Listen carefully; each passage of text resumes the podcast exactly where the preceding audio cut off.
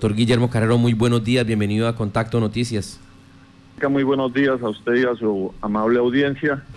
Efectivamente, el día de hoy quiero hacer un llamado a la concesionaria Vial del Oriente, a, a la Agencia Nacional de Infraestructura, a la Interventoría y al municipio de Yopal y Aguazul para que intervengan a favor de la comunidad y respeten el pacto que se hizo en, la reunión que se llevó a cabo en Bomberos, en donde quedamos de acuerdo en que la vía o el tramo de vía que existe entre Aguazul y Yopal no se podía intervenir hasta tanto no habilitaran la nueva, el nuevo carril que están haciendo. Pero si ahorita nosotros nos trasladamos hacia Aguazul, nos damos cuenta que ya estamos en un solo flujo, porque hay un tramo que intervinieron para destruir el pavimento que existe de pronto para ampliar la calzada, pero ya se había hecho ese acuerdo. Sí. ¿Qué lo, o, qué es lo que nosotros estamos previniendo? que estamos en un estado de emergencia.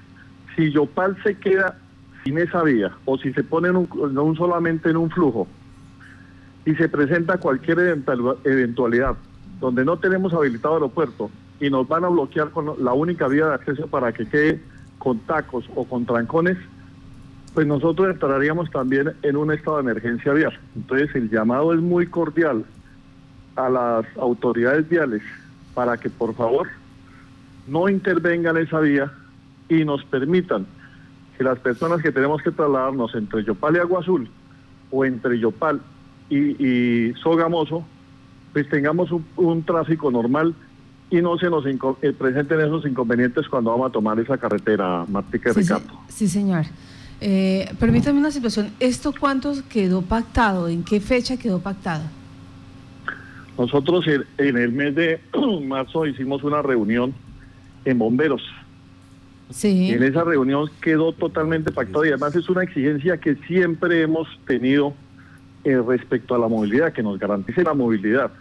Porque ellos tienen que hacer primero la calzada, habilitarla y después sí eh, empezar a intervenir la calzada existente. Pero eso fue un pacto, Matica, que quedó por escrito. Ahí está eh, en, el acta que se hizo ese día y que estaba absolutamente todas las partes que intervienen en ese. Estaba la ANI, estaba COVID Oriente, estaba la interventoría. Y ese día se había invitado a Corporinoquia, a Envías y estaban los representantes del municipio de Yopal. Abogado, eh, ¿qué tan grande es la intervención que se está haciendo en este momento en la vía? No, eh, pues ayer que yo estuve, eh, ya hubo un momento en que el trancón fue de aproximadamente 15 minutos, porque lo están empezando a hacer. Pero eh, yo que he tenido la oportunidad de ir hasta el municipio de Villanueva, van a hacer lo mismo que hicieron en Villanueva. En Villanueva, del, tramo entre Aguazul y Monterrey, lo levantaron completamente y restringen el tráfico y hay trancones que duran hasta una hora y una hora y media.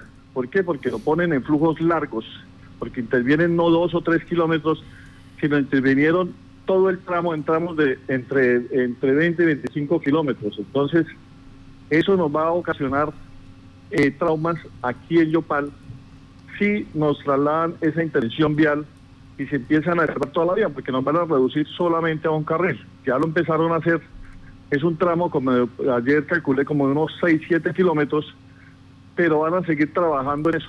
Y además a la comunidad se le tiene que informar, porque nosotros tenemos que tomar las medidas previas para saber qué dificultades se nos van a presentar en la vía.